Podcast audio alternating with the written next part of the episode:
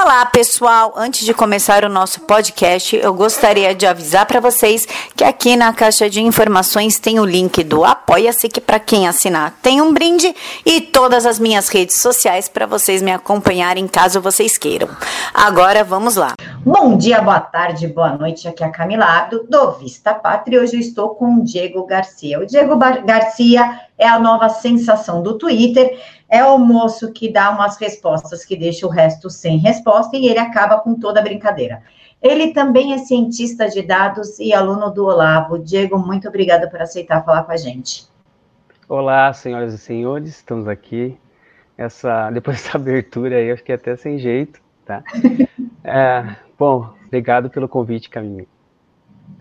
Diego, já começa explicando aqui para gente, né, o que, que, seria um cientista de dados? É alguém que sabe mais da gente do que a gente mesmo por invasão de computador, de celular ou não tem nada a ver? É, então você tem três e-mails não lidos lá, tá? Você tem que dar uma olhadinha porque um é um boleto. Não, é brincadeira. Não, o cientista de dados, basicamente, o que, que a gente faz é hoje a gente tem centenas de bilhões de dispositivos, tudo, tudo gera dados então a gente precisa analisar tudo isso. A gente precisa gerar as estatísticas que a gente consome dia a dia. Todas as estatísticas que vocês analisam, todos os dados que tudo gera, são grande parte analisados por cientistas de dados que vão converter isso, seja em produtos, seja em vantagem competitiva para quem vai usar esses dados, né? É, para as empresas serem mais competitivas, para a gente ter melhores resultados, fazer o mundo eh, gira em torno dos dados hoje.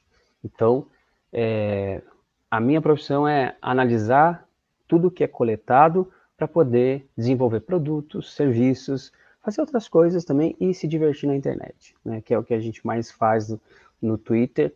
É, essas coisas que a gente faz, é, eu gosto bastante, porque a gente expõe coisas que estavam ocultas, ou gente que está mentindo, ou gente que está usando o dado de uma forma que não deveria usar, né, para emplacar narrativas, é, omitir informações, e a gente tem um papel de, de, de, um compromisso de, com a verdade, embora ela seja, é, digamos assim, o nosso compromisso é com a imparcialidade. Então, o que é fato é fato, está lá escrito, cravado na pedra, e uma mentira precisa de outra mentira para se sustentar e ela não dura por muito tempo. Então, é isso que é o trabalho dos cientistas de dados: retirar insights, é, é entender o que está acontecendo e transformar isso em várias outras coisas. Diego, então já vamos começar aqui falando de uma ação que você fez, que ficou amplamente conhecida no Twitter, que foi monitorar aquela história do robôs, dos 1.700 robôs, enfim. Você pode explicar para a gente o que você fez, por quê e se der como? Não sei se há a possibilidade de explicar algo matemático em tela, mas você pode explicar? Não, tem como explicar, assim. Basicamente, é... quando eu comecei no Twitter, foi há pouco tempo, assim, eu comecei em fevereiro desse ano, assim, que eu fazia algumas coisas lá pelo Facebook e tal, e eu ficava muito, muito bravo, assim, por questões de, de estatísticas que publicavam, ah, que tem muito robô, que a, as, as eleições foram manipuladas e teve a presença de robôs, teve impulsionamento de campanha, é, estatísticas que apresentam sem pé nem cabeça, e eu ficava muito assim, ó, nossa, isso é mentira, eu conheço esse dado e, e é totalmente mentira, eles pegaram uma parte parcial e estão noticiando. E aí eu falo assim, não tem ninguém para que, não tem alguém que possa desmentir isso. E aí não tinha essa pessoa. E aí eu comecei a me interessar mais e a apostar. E eu vi que as pessoas adoram estatística. Elas amam estatística, elas querem aprender e querem saber como. Então, é, tudo começou, além dessa parte aí da análise dos robôs, começou lá atrás, quando teve, tiveram aquelas publicações daquelas fotos das, da, das queimadas, por exemplo, primeira vez. Que aí era foto antiga, é, eu catei todas essas imagens lá que tem os dispositivos do Google para você catar é, tem o reconhecimento da imagem, você consegue catar onde ela está, é, a primeira origem dela, onde ela foi postada. Então, tipo, de 20 fotos que postaram, pessoas famosas e tudo mais, 95% eram fotos antigas, ou não era do Brasil, ou era uma foto nada a ver. Aí uma das 20 fotos era real.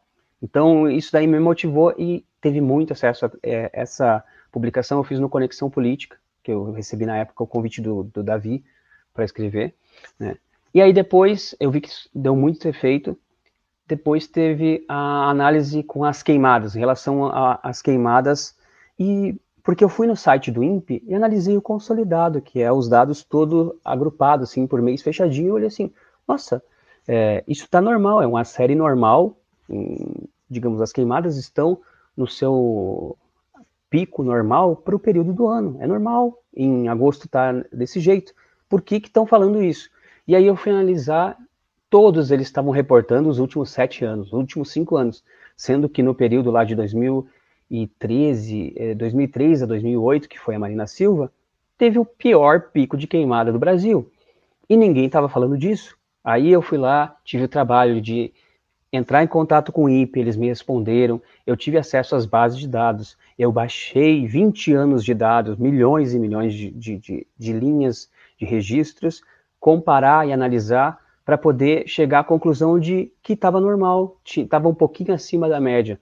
E que correlacionar isso, cruzar com dados de outras fontes. Eu peguei dado do INPE, peguei dado da NASA, peguei dado do, do INMET, que é o Instituto de, de INMET, que é o Instituto de Meteorologia também, porque uh, o INPE e o INMET eles não se conversam, são áreas diferentes, e juntar esses dados para poder analisar e trazer a verdade, tá? Que a gente publicou lá no Conexão Política, foi, muito legal.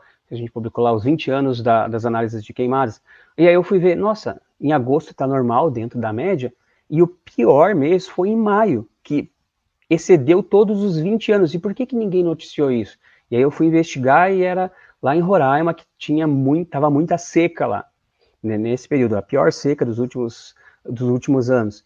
Então, essas coisas assim de mentirem com estatísticas foi me instigando e as pessoas gostam muito.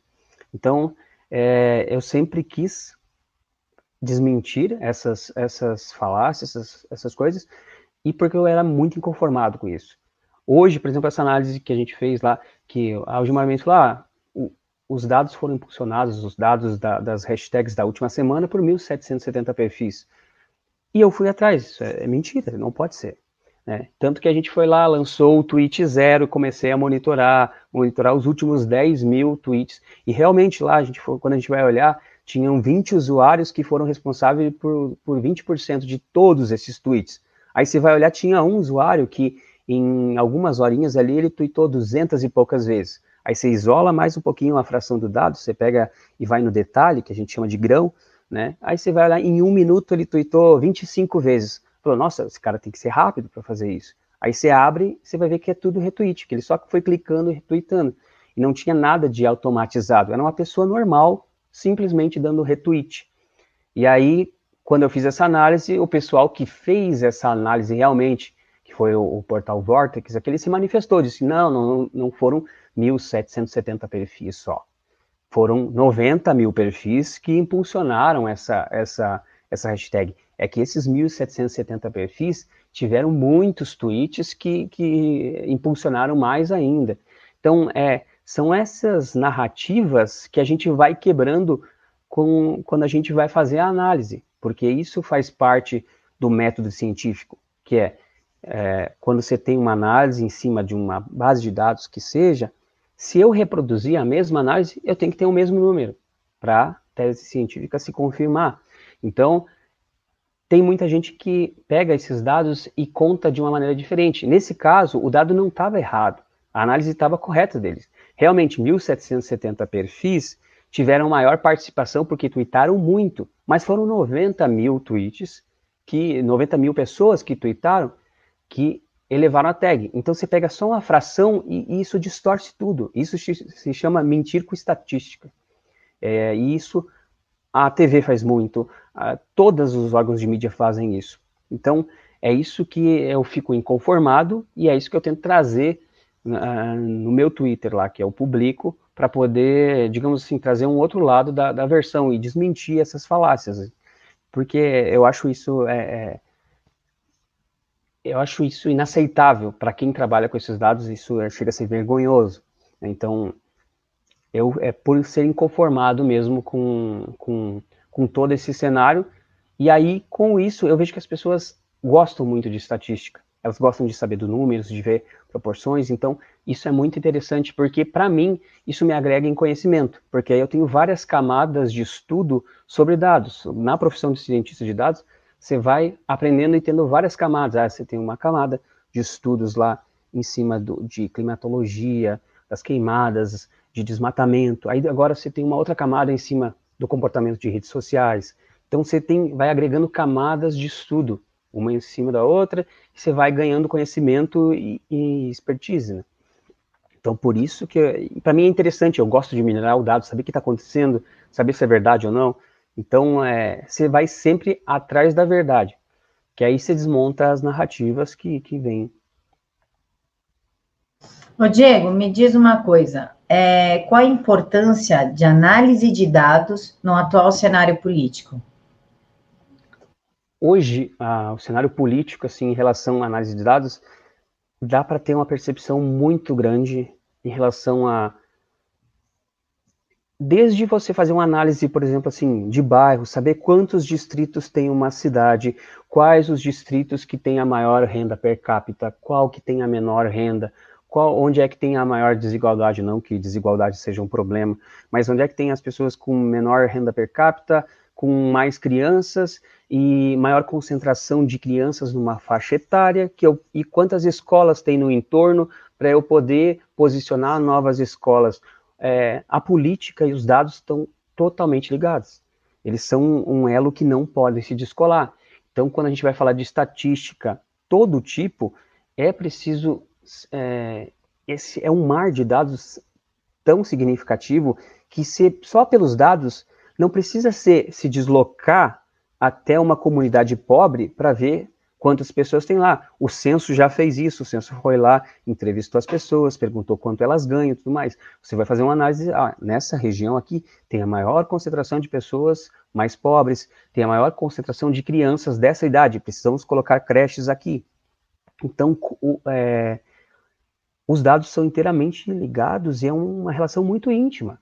Então, é, todo o político que se preze, ele precisa entender, eu acho, um pouquinho assim, de ter pessoas que assessorem nessa parte, ter pessoas que assessorem ele na parte é, jurídica, principalmente, e na parte de, de imprensa, comunicação. Então, é, é, é, um, é muito estreito esse laço. Então, eu vejo que muitos não fazem, fazem pela sua percepção própria. Ah, mas fulano me falou que a senhorinha, eu sei, precisa ter essa parte do toque é, com as pessoas, né? Quando você pode ser técnico, você pode ser excelente naquilo que você for, mas quando você for tratar com pessoas, você precisa ser uma pessoa, você precisa ser humano. É, mas, no grande geral, quando a gente tem que analisar o grande cenário para poder implementar uma melhoria, fazer leis, é, como colocar os recursos, fazer com que os recursos sejam empregados da maneira certa, você precisa fazer essa análise. Você precisa ter essa percepção, e aí você vê os problemas, e aí você vai checar em loco. Que aí, no, na grande massa, lá você vê os problemas, você identifica os problemas. E aí você vai checar se é verdade. Então, nisso você economiza muito tempo, muito dinheiro, muito recurso e você otimiza tudo que você vai fazer. Então, você faz muito mais com bem menos.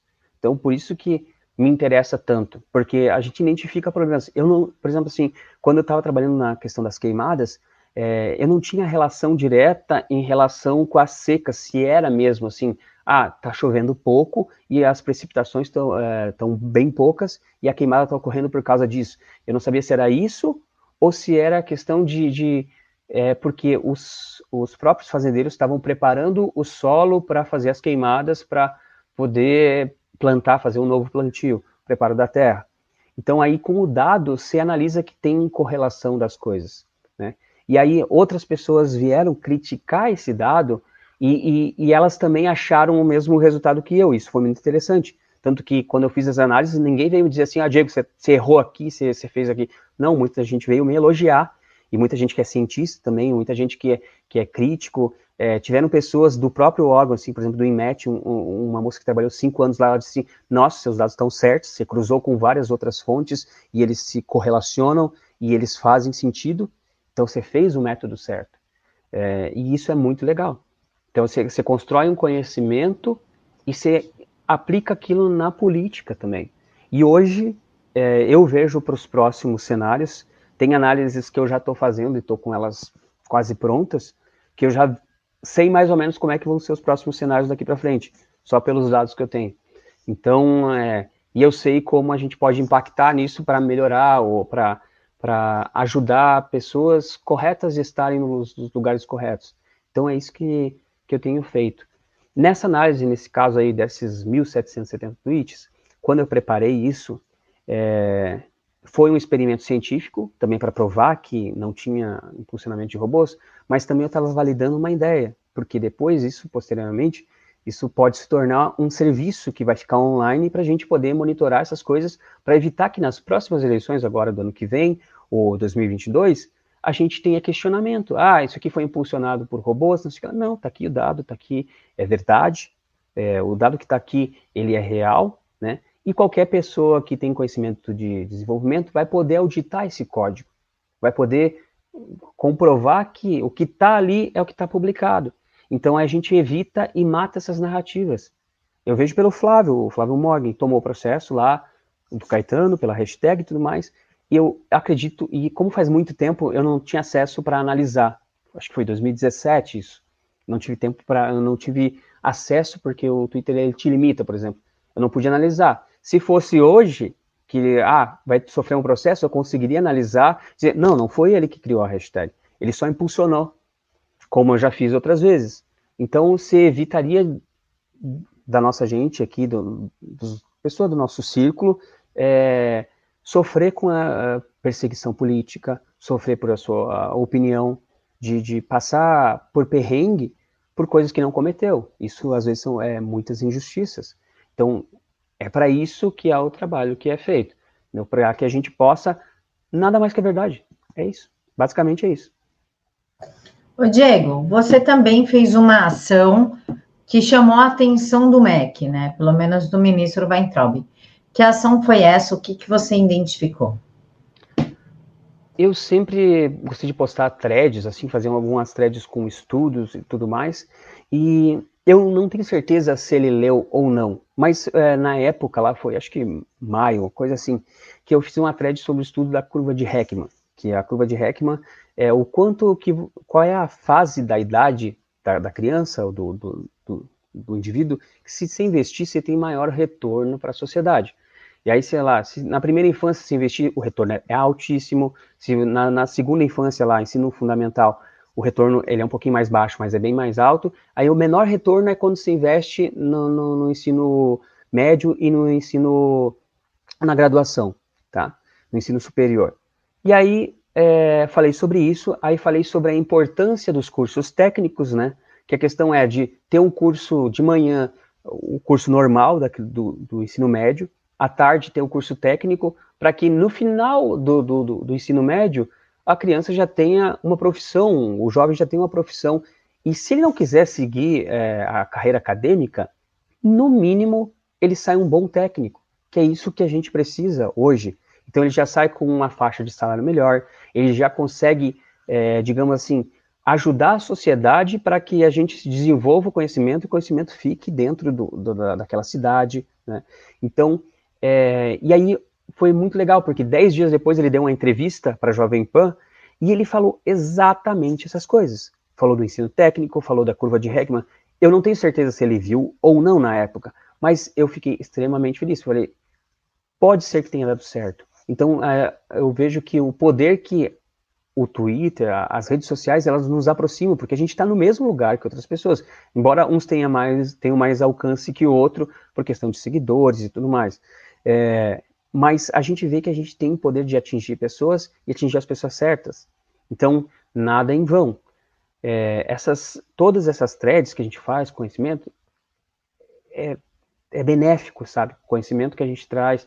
E eu tô sempre enchendo o saco, eu mando e-mail pro MEC, eu mando e-mail pro, pro Weintraub, porque eu acredito que a educação é o único jeito de a gente tirar todo o país dessa miséria, né, da gente evoluir como, como nação como um todo, porque muita gente, é, a gente foi privado, tem toda essa parte do establishment, da, da doutrinação nas escolas, que isso aí vai ser com o tempo, eu não vejo que não é algo que vai acontecer agora, a gente precisa no mínimo é, 16 anos aí de governo trabalhando forte para toda a metade de uma geração ascender. Essa próxima geração que vier vai vir mais forte, né, com conhecimento mesmo, para a gente melhorar.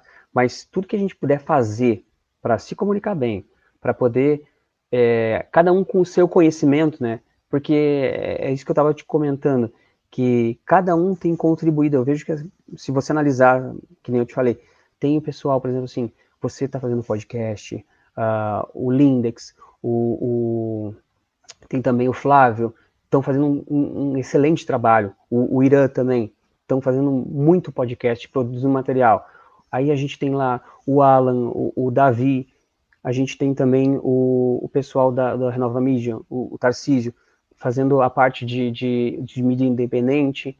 Aí a gente tem o Bernardo fazendo todo o estudo o sino da Amazônia, toda essa cobertura, cada um na sua área. Tem Chico Graziano falando lá de, de agropecuária, agricultura, tudo mais, toda essa parte de produção. Então, cada um na sua área está contribuindo para uma partezinha, e aí o conhecimento vai se difundindo e a gente vai é, ocupando espaço. É, muita gente diz que a gente não está ocupando espaço, mas a gente está. Né? Se a gente for olhar na arte, lá tem o, o Josias, está fazendo os filmes. Então, tem aos pouquinhos a gente vê que cada um vai encaixando uma pecinha. Então, todo mundo tem que fazer a sua parte. Embora uh, seja cansativo, seja custoso, e às vezes até a gente gere problemas, né? Muita gente, agora já entrando numa partezinha assim de questão de exposição na internet, como a gente sabe, agora tem um monte de gente listinha circulando por aí, né? Nome em publicação de jornal. Isso aí às vezes é, causa a, a questão da, da, perseguição. Eu mesmo já fui perseguido, né? questão de, pela minha opinião política, entrar em contato com a minha empresa, tentar me denunciar para, sei lá, me afetar, para que eu perdesse o emprego. A minha sorte é que a minha empresa é uma empresa muito compreensiva, eles entendem e respeitam a, a liberdade da, da, de expressão de cada um, sabem interpretar as coisas e para mim não, não deu problema algum. Mas é, eu vejo muita gente que já perdeu emprego, até o Irã já falou que já perdeu emprego por causa disso. Então, é, eu fui descobrir muito tarde que mostrar o rosto na internet às vezes causa problemas. Então, por isso que eu também não condeno quem tem um pseudônimo, tá, para poder expor as suas ideias, para não receber essa perseguição. Você mesmo foi afetada, né? É, eu achei um absurdo isso de, de não poder ter a sua liberdade de expressão estando lotada num gabinete. É, isso é um absurdo, porque isso já vem desde sempre, todos os outros partidos sempre fizeram isso, e hoje um, é inadmissível que você esteja lotado abaixo de um gabinete ou coisa assim, não possa expressar suas ideias, expressar ou defender as ideias que você que você defende mesmo por causa de perseguição. E aí a, o, acontecer de você ter que deixar o seu emprego, isso é um absurdo. E eu não sou conformado com isso. Tem toda essa parte também de como você vai agir na internet, né?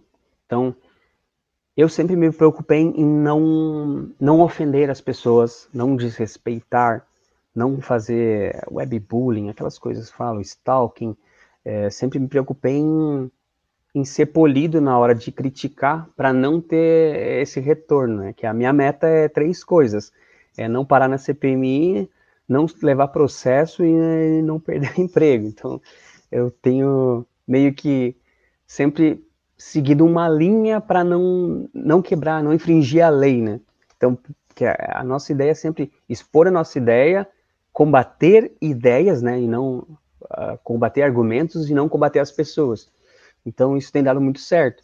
E cada um tem feito a sua partezinha e a gente está melhorando. A, embora o pessoal às vezes, ah, a gente é bagunçado, a, a direita é uma direita bagunçado, eu acho que não, a gente está se organizando porque a gente está estreando no poder. No poder que eu digo, estreando na, na, nessa parte de, de do conservadorismo, a questão da economia liberal. Então, para a gente, estamos nos adaptando, acredito. E tá cada uma, uma pecinha se encaixando na outra. Então a gente vai levar um tempinho ainda, acredito que mais um ano ou dois, para estar tá todo mundo organizado, a poeira baixar, porque esse foi um, um ano conturbadíssimo, assim, a gente é, desgaste em cima de desgaste. Eu não faço parte do governo, mas é, eu me sinto parte do nosso movimento, que é para a gente melhorar as coisas. A gente quer ver um país melhor, a gente quer deixar um país melhor para os nossos filhos, para os nossos netos, e cada um está fazendo uma partezinha. Né? Ô, Diego, hum. usando a estatística, qual a probabilidade que você faz análise de cenário?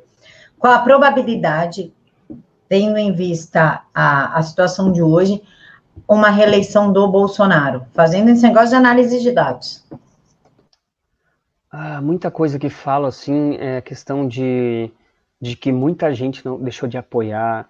Isso é pura balela, assim. Quem, quem conhece e está acompanhando o trabalho e quem se informa pelas redes dos próprios do, do, próprio Bolsonaro, dos filhos dele, está recebendo informação. Isso é uma coisa bem legal, porque a gente está recebendo toda hora estatística. Ó como é que está a segurança, ó como é que estão os números de homicídios, ó como é que está a economia, olha como é que está o PIB, olha como é que está a bolsa, olha como... isso aí está sendo muito legal. Esse é um trabalho muito legal, porque contra números não tem argumentos.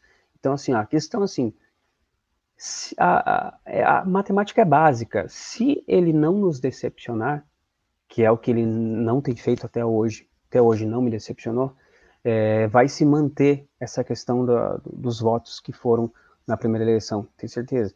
É, questão relacionada assim, depende como ele também vai montar a chapa dele, é, depende de muitas decisões, né?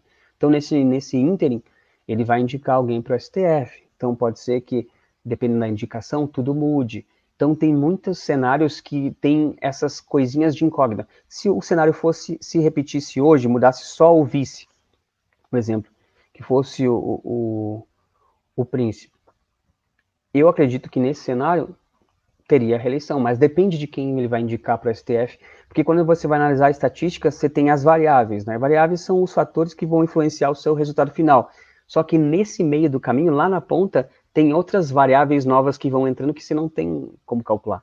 Você não tem a, a, você não sabe como é que as pessoas vão reagir, como é que a imprensa vai reagir, você não sabe o que estão articulando por trás no STF. Então tem várias, vários cenários que podem mudar tudo. Por exemplo, assim, ah, se o Lula tiver todas as condenações anuladas e ele voltar para a política, eu acredito que ele não tem mais a força que ele tem, mas ele ainda faz um barulho. Então, ah, tem o Centrão lá que vai concentrar vários votos lá, vai pegar Novo, vai pegar PSDB, vai ter todos aqueles 10, 15% de votos concentrados naquele centrão lá e que vai diluir entre todos, aí o resto vai ficar entre a esquerda e a direita. A direita tem o maior número hoje, né? mas tem esses cenários que vão ir acontecendo agora no, no, nos próximos períodos que realmente assim, a, é, a gente fica cego, a gente não consegue ver. Tem um, um horizonte assim, porque não é tudo certinho assim, a lei como é a lei. A insegurança jurídica causa isso. A gente não, não consegue prever por causa da insegurança jurídica. Se fosse a lei como é a lei, os projetos passando, é, todos esses, esses, projetos que estão para entrar aí é, de, de pacote anticrime é excelente, já está na prioridade certa, porque para a gente fazer todo o resto do saneamento, né, as pessoas precisam estar vivas primeiro. Né? Então, todos esses pacotes que vão entrar, pacto federativo, tudo mais, é, se fosse um cenário regular, a gente vê que vai ser aprovado, a, a, a, Previdência já foi, e aí a gente vê que o número vai melhorar do país, a gente vai elevar a PIB, o desemprego vai cair e tudo mais. Ele estaria reeleito. Mas a gente tem todos esses fatores externos que aí isso impacta no resultado final. E aí a gente não sabe qual, com quanto impacta. Né? E a gente não sabe, amanhã depois é, forçam alguma pedalada fiscal, alguma coisa assim, por questão do orçamento, eu acredito que não vai conseguir, não vai acontecer, porque o Bolsonaro está muito bem assessorado. Então, é, esse ano já tentaram algumas vezes criar custos novos para ele ter que dar a pedalada fiscal e aí processo de impeachment. Então ele já está bem blindado, já está bem esperto em relação a isso. Então, quem fala que ele não vai chegar até o final do mandato, eu acredito que ele vai chegar até o final do mandato. E se não tiver nenhuma uh, intervenção de STF e nada fora do normal, ele vai se manter. Até porque a gente está apoiando. E no momento que a gente deixar de apoiar, aí ele perdeu. Porque aí o, quem está mantendo isso, o exército vai intervir. Eu acredito eu que se, por exemplo, quiserem fazer um golpe, alguma coisa, ou a gente for para a rua, que nem a gente foi maciçamente lá em, em maio, foi, o exército vai manter, porque é a, a, decisão do povo. Então, tem essas questões assim. O que eu mais vejo é, é mais desse cenário político com o Lula, né? Questão de tipo, tirar todas as acusações dele, não sentar de tudo e ele voltar a ter os seus direitos políticos. Pelo que parece, está se caminhando para isso. Está se caminhando para a suspeição do Moro. Então tem todos esses cenários aí que, que vão impactar no meio do caminho. Por isso que deixa tudo muito nebuloso, não é aquela questão de, de risco controlado. Você não consegue fazer estati estatística em cima disso, tendo esses cenários que podem acontecer. Então, hoje o cenário, se se mantivesse assim, e lá no futuro só uma troca de, de, de vice-presidente, que pode ocorrer, ou pode manter o Mourão, não sei é, qual é a relação deles, hoje se manteria o número, né? mas eu vejo que tem todos esses cenários externos aí que vão impactar. E aí isso aí torna tudo impreciso. E aí a gente não consegue fazer uma, ter uma precisão de dizer vai ou não vai. Mas eu tô otimista que vai. Se depender da gente, a gente vai colaborar para que, que vá, né? Então a gente está apoiando, continua apoiando, cada um fazendo sua parte. Ô Diego, falando em robôs, a CPMI acusa que nós somos robôs, a maioria de nós. Existe alguma forma, ou você já fez alguma, alguma fórmula de ver quantos robôs realmente agem na rede e quanto é orgânico? Isso é muito questão assim de. O que eu tenho feito agora é. Esses últimos análises que eu fiz, na verdade, foram pilotos. Pilotos que eu rodei manual. Eu desenvolvi um processo lá que consome e eu fiz a análise manual. A ideia é colocar isso num processo automatizado, para que ele possa fazer essa análise e aí já vai nos dizer, ah, quem é que é robô. Você consegue identificar, tem muitos sites de automação que você consegue colocar lá, ah, retuita esse tweet, toda vez que essa pessoa tweetar, você vai lá e retuita. Isso aí tem vários. Aí você consegue identificar isso pelo, por, pelo usuáriozinho lá que, que, que ele loga na hora de, de, de fazer o retweet. Ah, você tem um usuário que ele retuita de 20 em 20 minutos. Você vai olhar lá no, nos tweets dele, lá tem 20 minutos de espaço entre um e outro, é, de intervalo. Então você consegue identificar com essas regrinhas. O problema é que são milhões e milhões de tweets. O que você consegue fazer é monitorar, por exemplo, hashtags. Aí você consegue monitorar uma hashtag, onde é que ela surgiu, se as pessoas estão. É, se tem algum robô que está tweetando demais e, e impulsionando isso. Isso é uma coisa que vai ser mapeada e que eu quero deixar rodando para as próximas eleições já. Porque os meus pilotos, os meus testes foram agora. E eu vi que dá certo, a análise traz certinho e eu consegui chegar no resultado que eu queria, para ver se era ou não era. Então isso aí dá para fazer sim, tá? Tudo que dá. Claro que você pode ter alguém lá que desenvolve um robô que vai fazer um tweet específico com aquela hashtag é, com um tempo randômico. É mais difícil de pegar? É, mas não é impossível que aí você vai ver lá um volume de tweets muito alto. Hoje nada passa desapercebido. Mas o, que eu tenho mesmo, medo mesmo, é essas manipulações que a própria plataforma do Twitter faz. E, e vão falar que não é. Eu, muitas vezes eu já entrei atrito com o Marcelo D2 lá, que ele me xingava de coisas cabrosas, fascista para baixo. E aí eu denunciava o tweet dele e dizia: não, as pessoas podem ter opiniões diferentes, mas vimos que não ofende. Aí você xinga o cara de idiota, você toma ban, perde a, a, a conta. Então, você vê que tem regras diferentes, né? E é muita questão de, de, de quem fez o quê. Então, uma coisa que eu quero fazer e que eu vou fazer, e já estou fazendo, que é os meus pilotos lá já estão funcionando, que é monitorar esse tipo de coisa, para depois a gente não ter discussão. Ah, isso aí foi robô, não sei o quê. Não, tá aqui a prova. Ah, foi analisado os 10 mil tweets dessa hashtag e aqui tá as evidências. Você quer ver esse usuário aqui? Pode olhar.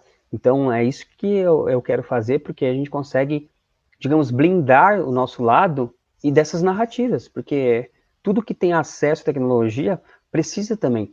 E um outro ponto, para a gente fazer isso, precisa de um conhecimento técnico alto ou de alguma empresa que pague para fazer isso, para impulsionar, para fazer o robô.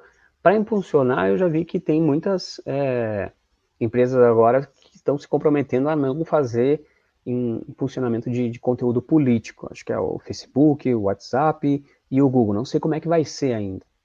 Eles prometeram colaborar. Então, acho que está muito aberto esse ponto. Mas dá para identificar quem é robô, quem não é. Eu já identifiquei alguns que me seguem. Tem um que me segue, que, por exemplo, assim, que ele eu, eu tuitei, ele já retuita. Eu já sei qual, quem é, entendeu? Porque eu, eu analiso os meus próprios tweets para saber quem quem está fazendo essas coisas. Mas é tipo assim, ele só re, é um é um robô que só faz um retweet e retuita algumas pessoas. Mas do lado da, por exemplo, assim, da esquerda, também tem pessoas que vão lá, é, é uma aplicaçãozinha fácil, que é um site na web, você vai lá, ah, toda vez que essa pessoa retweetar, é, tweetar, você vai lá e retuita, mas esse cara tem dois seguidores. Então, tipo, ele nem pesa na questão de impactar em alguma coisa.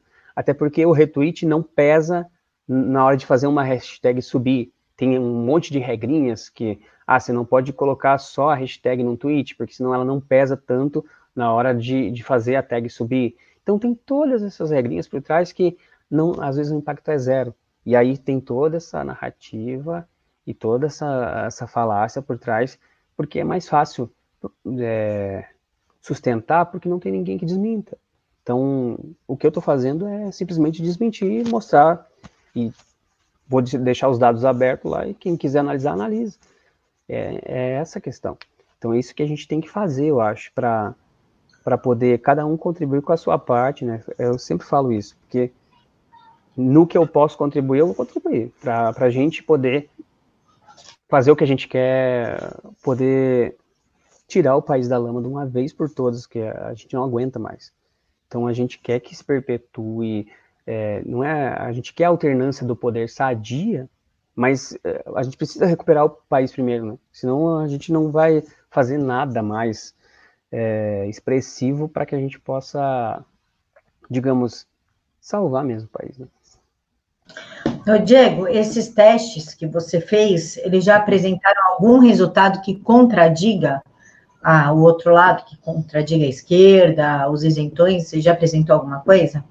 Sim, eu já fiz análise duas vezes. Uma vez a Globo falou que era que uma hashtag, acho que foi em relação a, a, ao Eduardo Bolsonaro, que era para a questão da.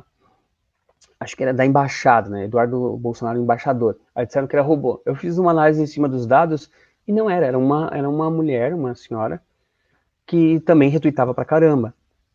Nesse caso também, além de, de analisar, é, eu combinei com o pessoal e a gente subiu a hashtag zero, que não tinha nenhum tweet sobre aquela, aquela hashtag. A gente subiu a hashtag zero. Eu analisei os 10 mil primeiros tweets que, foram, que foi necessário para colocar lá em primeiro. E dentro desses 10 mil, a gente chegou lá naquele detalhe, que foi o quê? Analisar todo aquela thread. Ah, passou 29 minutos, já tem mil tweets. A gente foi descendo. Ah, depois de tantas horas, subiu para primeiro lugar. 10 mil é, tweets. Vamos analisar. Aí a gente foi lá e pegou os 20 primeiros usuários que, que mais tweetaram. Ah, desses 10 mil, esses 20 é, pessoas contribuiu com 20%, é bastante. Aí você vai olhar o primeiro, ele em algumas horas ele tweetou 204 vezes. Aí você vai abrir mais o dado ainda, você vai descendo níveis, aí vamos ver o que ele está fazendo. Aí teve um minuto específico lá que ele tweetou 25 vezes. Opa, em um minuto, 25 vezes. Vamos olhar no detalhe o que, que ele estava fazendo. Aí abri os 25 tweets, era tudo retweet. E aí foi olhar o intervalo entre um e outro. Era tudo irregular. Um segundo, três segundos, quatro segundos, um segundo. Que basicamente o que ele fez? Clicou na hashtag e saiu retweetando. E aí isso deu um volume alto. Aí eu fui olhar, era, um, era uma pessoa de verdade. Então, nisso você consegue comprovar pelo comportamento, só que você tem que descer no nível que a gente chama de, grano, de grão, né? No grão do dado, no menor grão possível. Você olha no nível macro, assim, por cima, né? Você vê o, o que está destoando, e aí você vai descendo níveis até chegar lá embaixo. E aí a gente consegue explorar aquele monte de dados e ver, não, realmente é uma pessoa. Tá? E aí teve a, aquela chamada lá do Gilmar Mendes, que ele falou, ah, 1.770 perfis é, que impulsionaram a hashtag, são robôs? Ah, são robôs. E, e aí eu fui atrás, depois que eu publiquei isso, o portal Vortex lá fez uma thread lá dizendo que não, que tinham sido 90 mil pessoas que tinham tweetado, mas que 1.770 tinham tweetado mais. Era a maior parcela de pessoas tweetando que mais fizeram a hashtag subir. Então, você pega e mente com estatística. O dado não está errado. Você só está mentindo, você está pegando uma parcela do dado e divulgando. Se alguém for checar, que nem eu fui, realmente, 1.770 e poucas pessoas foram a maior fatia de pessoas que fizeram mais tweets. Mas aí você tem lá as outras 89 mil pessoas que estavam tweetando também, que fizeram esse é, subir. E você não divulga isso. Isso é mentir com estatística. Então eu fico muito revoltado com isso. Então por isso que eu vou atrás para analisar, porque é, isso é, é inaceitável. Assim, para quem trabalha com isso, para quem lida com isso, é inaceitável. Ô, Diego, é, vamos falar um pouquinho agora do aborto. Para pressionar a população, a, o parlamento, eles falam 30% das mulheres que fazem aborto, 35% morrem, né? Sempre é, de 30% a 35% morrem, né? Dá para combater, se você pegar esses dados, analisar, existe alguma forma de você combater essa narrativa? Por exemplo, não, mas dessas 30%, 28% foram aborto natural, por exemplo. Existe como você ter acesso a esses dados e trazer para gente? Tem muita coisa assim que não abrem, assim, tipo, tem muitas camadas de dados assim que a gente não recebe a informação. Até porque assim, questão de aborto, muito é em clínica clandestina, que aí você só vai saber se a pessoa passou mal e ela deu entrada em um hospital.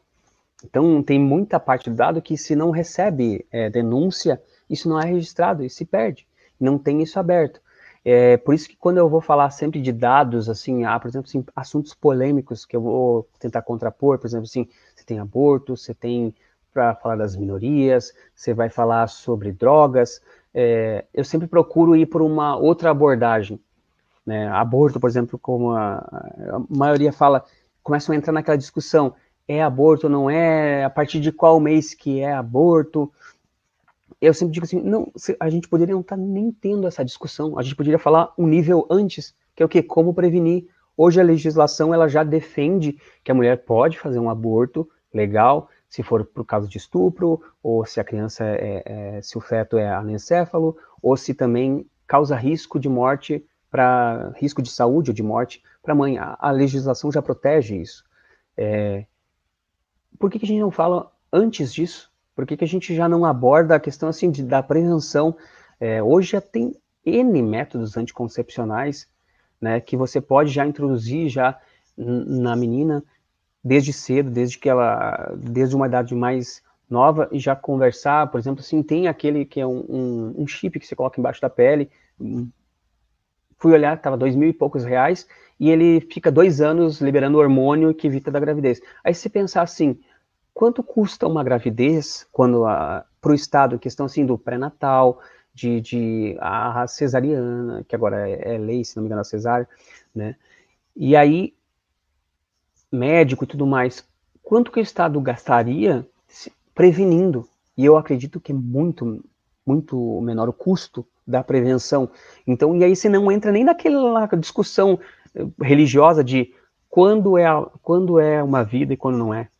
Você evita de subir para esse assunto, e aí você evita toda essa discussão em torno disso, e polêmica, e, e meu corpo, minhas regras, essas questões assim, que você podia evitar agindo antes disso que a gente entra naqueles assuntos das feministas, ah, meu corpo, minhas regras. Não, a gente não está te pedindo de fazer uma, uma, um, ninguém te pediu de fazer uma tatuagem, ninguém te pediu de colocar silicone, ninguém te pediu de fazer tal coisa.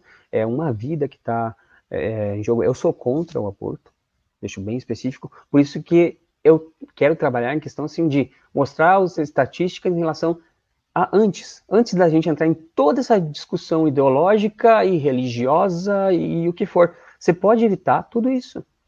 E hoje é inadmissível, com a quantidade de recursos que a gente tem, se a gente falasse de 50 anos atrás, Aí já é diferente. Mas hoje é inadmissível.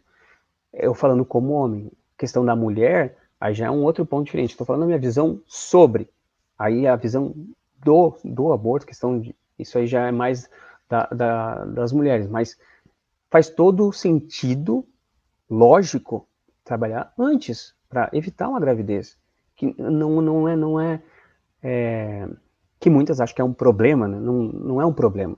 Mas a questão é a gravidez indesejada. Vamos trabalhar antes para evitar.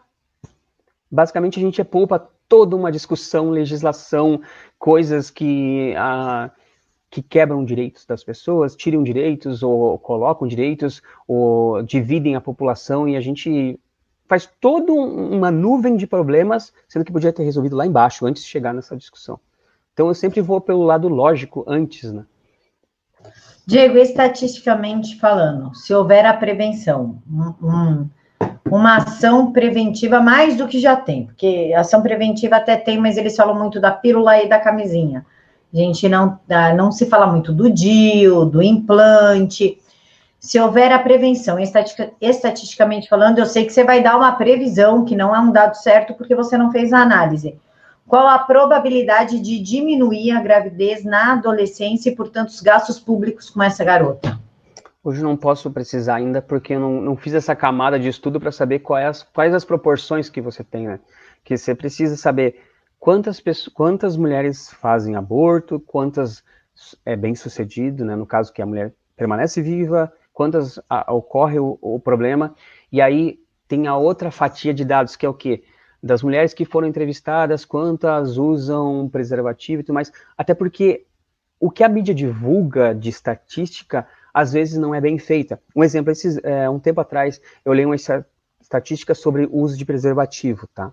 Que aí era do Drauzio Varela, falou assim, ah, 40% dos jovens entre 14 e 25 anos não usam preservativos a amostragem foi de 1.700 e tantas pessoas. Eu falei, nossa, interessante, 40% de 1.700 e pouco.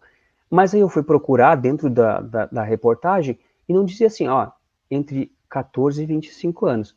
Beleza, então quer dizer que 60% usam preservativo. Ok. Mas desses 40%, qual, como é que está a distribuição dentro dessa faixa de idade? De 14 a 25 anos.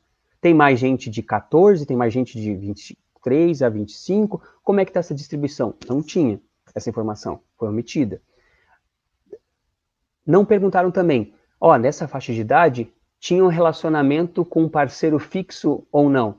É, você vai concordar comigo, tipo assim, ó, a pessoa tem 24 anos, tem um namorado fixo e tudo mais, os dois, por exemplo, fizeram exames e, e não usam preservativo, né? E aí se aparece com uma camisinha, você vai acontecer o quê? Você vai tomar um tiro da sua mulher.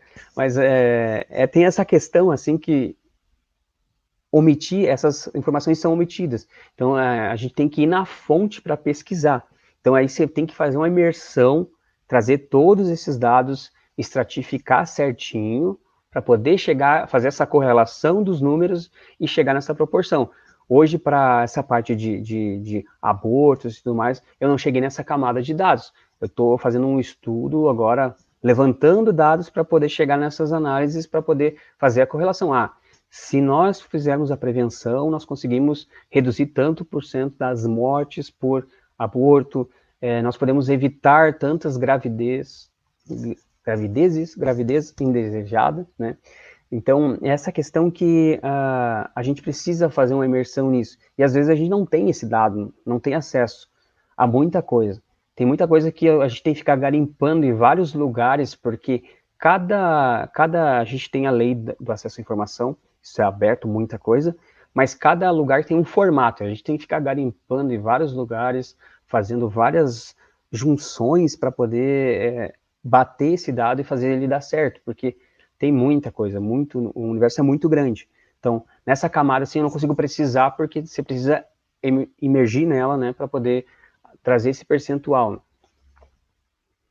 Diego, essa esse ato de esconder dados, faixa etária, parceiro fixo, parcela não fixo, enfim, é uma forma de manipular os dados para a opinião pública? Sim, às vezes é para fazer um impacto psicológico nas pessoas, né? A gente chama de, de mentir com, com estatística. E isso ocorre geralmente quando você quer mostrar um cenário que você quer. Um exemplo das queimadas lá, eles estavam mostrando os últimos sete anos. A maioria deles mostrava os últimos sete anos, sendo que o maior impacto lá era 2003 e 2008, foi o recorde de queimada, foi lá em cima, e não mostrava, eles omitiam essa informação para poder parecer, é para encaixar na narrativa. Tá? Quando você mostra o dado, por exemplo, assim, principalmente de queimadas lá, que você tem uma análise histórica, você tem que pegar um período muito grande e abrir ele inteiro, abrir todas as variáveis e mostrar todo o cenário. Senão você está falando de besteira. Quando a gente fala de clima, essas coisas, a gente precisa de, de, de um período maior para poder analisar. Então, quando você pega e fraciona isso, é para, por exemplo, assim, ah, quero mostrar um relatório para minha empresa, por exemplo, assim, quero mostrar só o cenário bom para eu não ter problemas com o meu chefe, coisa e tal. Não. Você tem que mostrar os dados bons e você tem que mostrar os dados ruins.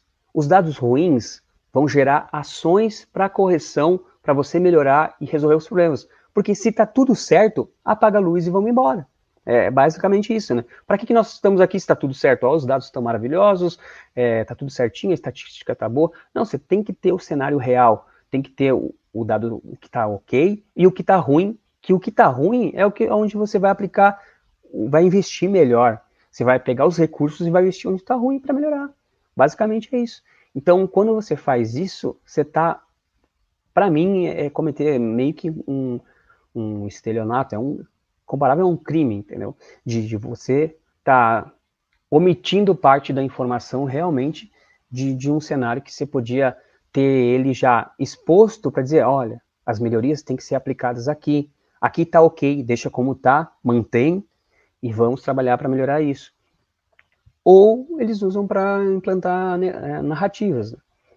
Então, para mim, isso é muito revoltante. Para quem trabalha com dados e quem realmente é sério, ele sempre vai trazer, ó, esse aqui é o cenário positivo, esse aqui é o cenário negativo, isso aqui tem que melhorar. Então, é, para quem faz esse tipo de trabalho, isso é uma premissa básica. E sempre, tudo que eu fizer, se outra pessoa com o mesmo conhecimento que eu analisar, ela vai conseguir reproduzir e ter o mesmo resultado que eu. Isso é o método científico, né? do teste da prova. Né? Então, para mim, hoje isso é muito grave. E realmente, assim, eu não aceito, fico revoltado, por isso que eu faço essas análises para poder desmentir ou para poder confirmar, porque às vezes pode estar certo, sim. E não há problema nenhum. Quando está certo, eu fico feliz. Né? Diego, sobre drogas agora. Estatisticamente falando, se liberar, aumenta ou diminui a violência, ou não tem nada a ver, ou piora? Está tudo na área dos dados, que dê para a gente, como, por exemplo, faz de conta que você fala assim, olha, não melhore nada, e a violência não melhora e nem piora, continua a mesma coisa. E aí, daqui 10 anos, eu posso vir a te cobrar.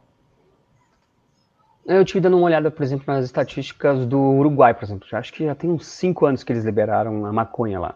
E aí o governo do, do Uruguai disse que do, eles estimam, não me lembro se era 40 milhões ou 40 bilhões, uma coisa assim, em relação às drogas, mas que 10 milhões ou bilhões, não me lembro se era bilhões ou bilhões, era, era legal. Os outros 30, 30 milhões ou bilhões era ilegal. Ou seja, 25% da maconha é, consumida era legal, 75% era ilegal. Aí se, se pergunta assim, a gente vai entrar naquela discussão, né? Que aí tem aquele discurso de, de, de, de quem ah, a gente podia gerar impostos, não sei o que lá, bababã, não sei o que. Mas aí você precisa que o governo faça o controle da produção, da distribuição, da comercialização, do consumo. Como é que o governo vai fazer isso? O governo não tem como fazer isso, não tem eficiência para fazer isso. Ah, mas vai gerar impostos, não sei o que, blá. Aí começam a entrar naquela seara, né? Ah, não, mas abre para iniciativa privada. Aí fala assim, quem que conhece o mercado da maconha? Quem que sabe os meios de distribuir a maconha? Quem que conhece como comercializar a maconha? Os próprios empresários da maconha. Aí eles vão ter um, um CNPJ para fazer, é, para ter a venda legal e a ilegal. Eles faturam duas vezes. É coroar todo o tráfico, todos esses anos de matança e tudo mais. Então a gente tem esse cenário. Ah, vamos lá, vamos, país é retrógrado. Não, eu vou antes disso. A minha, a minha briga é para continuar essa guerra que está, que é o que? Até o ponto de erradicar as drogas. Se você tem uma substância que o, que a Anvisa, ou, o Ministério da Saúde, ou qualquer órgão que for, eles proíbem, ela some do mercado, ela para de ser produzida. E aí ninguém mais consome. A mesma coisa é as drogas. Você vai numa camada antes de entrar nessa discussão, que é o quê? Vou extinguir um componente químico, uma substância química de todo o Brasil. E aí não, você não tem mais viciado, você não tem mais comércio, você não tem mais tráfico, você, entendeu? Você vai antes de toda essa camada de discussão de ah, se, se vai gerar imposto, ah, não sei o que lá é retrógrado, ah, não sei o que. Não, você tem que extinguir a substância química. Quando você chegar nesse nível, você não tem mais essa conversa em cima. Você não tem mais pessoas viciadas, você não tem mais dependente químico, as pessoas não vão ter acesso, só que tiver acesso é só se for muito rico, ou... e aí você coloca em cima disso penas mais pesadas para poder é, penalizar quem não cumprir as regras. Então, é, é esse o meu pensamento. Eu sempre vou numa camada antes da discussão central, que é como você matar. Porque eu acredito que tudo que é feito fora do, do, do, do da causa raiz do problema é dinheiro mal investido. É perda de tempo, é contraproducente. Então, tudo que você vai na raiz, você mata na raiz, não, não vinga o resto.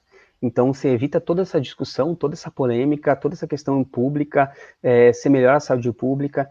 Então, eu sempre sou a favor de agir na raiz, seja de tudo, antes de começar a grande discussão. Então, é, é uma questão mais lógica, mas faz todo sentido. E a gente tem visto isso agora acho que deu, bateu 70%, 66%, uma coisa assim, de, de, de apreensão de cocaína, a mais do que ano passado. E aí você pensava assim, nossa, vou botar gente monitorando as favelas para não chegar a droga e não distribuir, não vender, coisa. Não, você vai, não deixa nem entrar a droga, já morreu ali. Então você, você vê que funciona, tá funcionando. Você mata na raiz, você não deixa nem chegar a substância no destino, pronto. E aí você, você expandir isso e deixar de uma forma tão dura, que no futuro a gente vai chegar na, a extinguir um componente químico da sociedade. Aí se não tem mais o vício, se não tem mais essa questão de, de, de, de toda essa discussão. Porque senão, um exemplo que o pessoal, ah, mas se a gente fizer não sei o que, a questão da, da, das drogas geram impostos e... Não, é, a gente começa a comercializar aqui, daqui a pouco a gente tem empresário do ramo das drogas tentando entrar na política, como a gente já tem, sei lá, na Colômbia, as Farc, é basicamente isso. Então a gente mata na raiz e evita que se alastre. Aí fala assim, ah, mas e a bebida? A bebida é liberada e mata tanto quanto. Aí fala assim, a bebida já é uma coisa muito longa. E aí você vai olhar, já tem já gente, por exemplo, assim, o Dona Ambev, o, o Jorge Lema, ele já tem políticos que ele está bancando é, para se tornarem deputados. Então, todos eles querem uma fatia, também assim, a parte de, de, de domínio de mercado e também querem entrar na política. Então, você tem todos esses pontos. E aí, se matar na raiz, você mata tudo. Então, eu sou sempre a favor de entrar, de fazer toda essa análise que a gente faz para chegar lá na raiz do problema e matar lá. Então, tudo que for feito fora da raiz do problema, é, enxugar gelo é, é contraproducente. Diego, nós já estamos aqui há uma hora conversando, então eu vou te agradecer pela sua participação, pela conversa nos bastidores, que você me ensinou muita coisa. Vou te trazer de novo para a gente terminar tudo que a gente conversou nos bastidores. Você quer fazer as considerações finais aqui para o pessoal do Vista Pátria? Sim, vamos lá. Bom, Cada uma, cada pessoa de vocês, cada um de nós tem um dom, tem uma coisa que faz bem e que cada um tem um compromisso de atuar, de fazer a sua partezinha e não deixar sempre para o outro. Porque vocês sabem, né? Que quem não gosta de política, né? A punição é ser governado por quem gosta. Então, cada um de nós está fazendo essa partezinha que é preencher lacunas na sociedade, cada um com seu dom, com a sua, com seu conhecimento, com aquilo que gosta de fazer, vai preenchendo esses espaços e a gente vai conquistando e trazendo o país para o patamar que a gente quer. Então, é, é, depende da gente, não adianta a gente só jogar a responsabilidade em quem está lá em cima. Cada um de nós tem o poder de fazer isso e a gente tem feito. A gente mudou o destino do país em questão de um ano. Então, é, agora que a gente está vendo essa força que a gente tem e está trabalhando em cima, e continuar lutando também, uma coisa muito importante é pela liberdade de expressão e pela liberdade da internet, senão a gente não ia conquistar metade do que a gente fez até hoje. Então, a, o meu recado para todo mundo é continue o que a gente está fazendo, que está indo dando certo. E a gente continuar trabalhando para que o governo faça as coisas corretas, a gente ser enfático e cobrar quando precisar, e apoiar e blindar de, de mentiras e cada um fazendo sua parte, a gente está indo fazendo um país novo. E lá na frente a gente vai ver o impacto do que a gente fez. Daqui 20 anos a gente vai ter uma noção disso. Então é esse o meu recado. Pessoal, muito obrigada por ter nos acompanhado até aqui. As redes sociais do Diego estão aqui na caixa de informação.